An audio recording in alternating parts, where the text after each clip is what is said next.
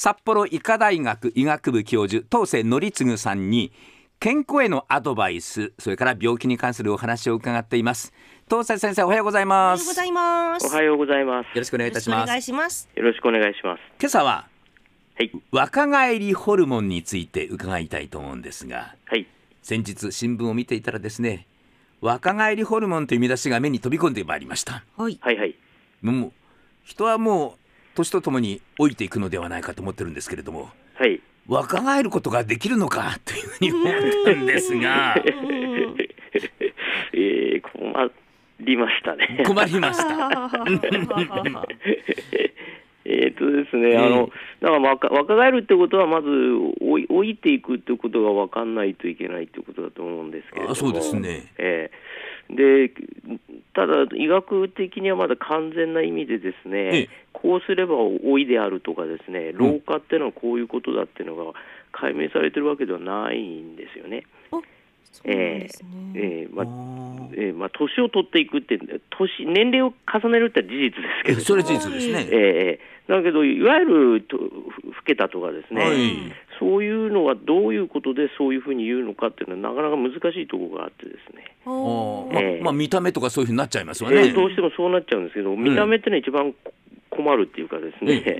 主観的になりますよね、どうしても。だある人が見てると老けてるって見えるけど、ある人じゃ、うんが見ると老けてるとは見えないとかですね。おーえーそういうこの差が出ちゃうので、ええじゃあ差が出るってことはまだ決まってないっていうことだいうことになっちゃうんなですね。るほど。つまりこれがこうなったらそれは老化だとかそういうのがわからない、わからないですね。そうすると、その若返りっていうのはどうなんだってなるとですね、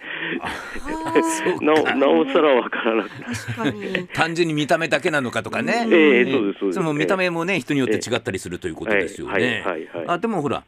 例えばちょっとなんか物忘れがちょっとあの多くなったのとかそういうのはあるじゃないえですか。ええでそのその物忘れに関連するとですね、ええそのいわゆる認知症って病がありますけれど、はい昔はですね、まあ、ひどい言葉ですけどあのボケたって一言で片付けられてたわけですよあね。言ってましたね。えーはいそれで、それはまあと年のせいだっていうわけですよね。はいだけど、もちろんけあの研究いろいろ進んで、もう皆さんすでにご存知のようにですね、えーと基本は認知症という病気なんだっていうことが分かっちゃったわけですよね。はい、そうすると認知症はじゃあ老化なのかっていうとちょっと違うよってそこそういうことではちょっと片付けられないよっていう話になりますよね。そうですね。ええ。若年性ってのもありますしね。ええありますし、だからそうすると、まあ、当然、ち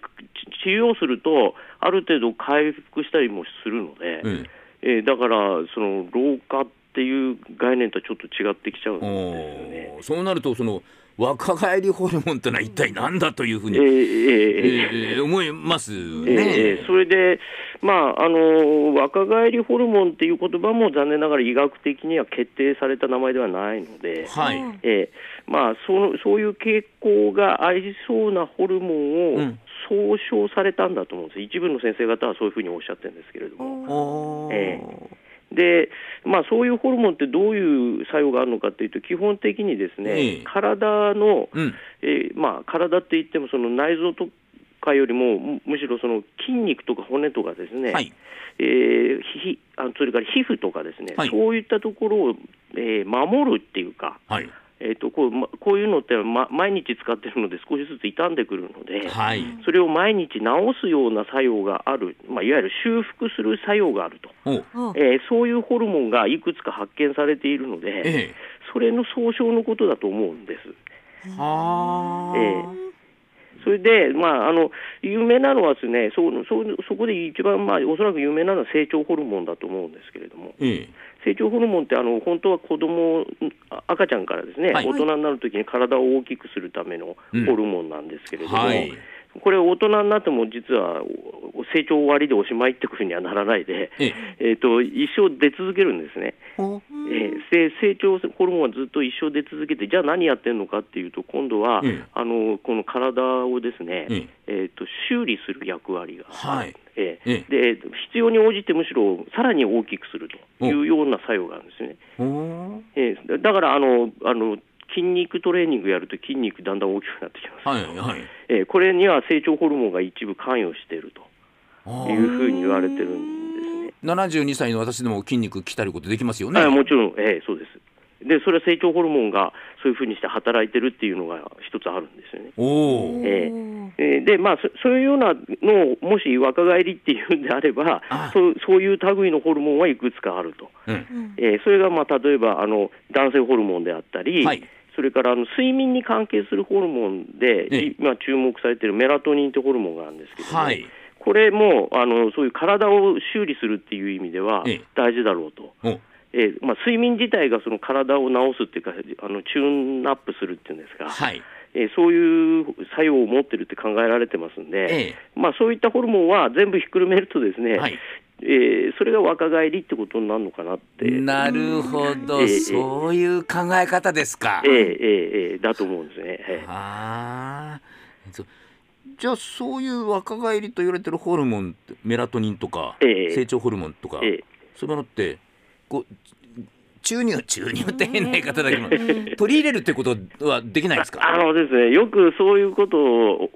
ホルモンいっぱい取れば、うん、あれだっていうふうに考えるっていうのはごく自然にあると思うんですけれども、はい、でもやっぱホルモンってやっぱり強力なんで、ええ、あの余計余計なったら変ですけどいろんな作用を持ってるんですよね。だからあのそのその人が欲しい作用だけ出るとは限らないんですよ。えー、なので、まあ、その欲しい作用以外の作用のことを副作用っていうわけですけど、えー、だからその、どんどん取っちゃうと、ですねむしろ副作用いっぱい出て大変なことになっちゃうんですよね。はあ、えー、コントロールできなくなっちゃうんですか、えー、そうですね、はいはい、実際、ホルモンが体の中で出過ぎて病気になるっていうことは山ほどありますので、えー、えー、そういうことになっちゃうんですよね。あじゃあ外外から取り入れるのとあまり考えない方がいいってことですか、えー、そうです。あのすごい難しいので、えー、まあ、やるとすればですね、うん、そうすると、まあ、あの医師にての管理下で、はい。えー、チェックしつつやるってことになっちゃうんですけどそうするとじゃあこれ病気なんですかってことになっちゃうので。あえー、病気ではありませんので、うん、そうですね、えー、そうすると我々の出番ではないということになりますので、あそうです。私たちのその願望というか欲望というか、そうそうその分野になっちゃいますね。えー、えー、えー、じゃあそれはホームロンがそういう状況だっていうことはじゃあこう自然に私たちが若さを保つためには、何したらいいですか、まあ、そうすると、おそらくそのホルモンがですね、うん、適切に出続けるような体の状態を維持するってことだと思うんですけども、はい。えー、そうすると、まあ、すごい単純な話になっちゃうんですけど、健康でいる必要があるということになるんですね。そこに戻りますか？はい、戻ります。えーえー、そうするとホルモン非常に、えー、円滑に分泌されますので、うんう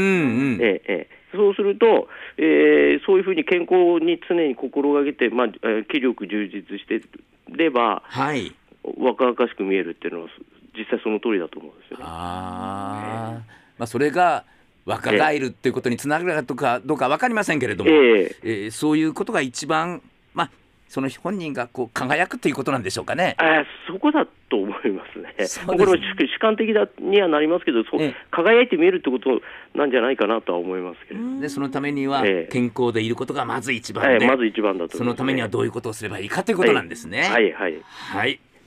じゃあその言葉を胸に来年も頑張っていきましょう。はい、はい、ありがとうございました。ありがとうございました。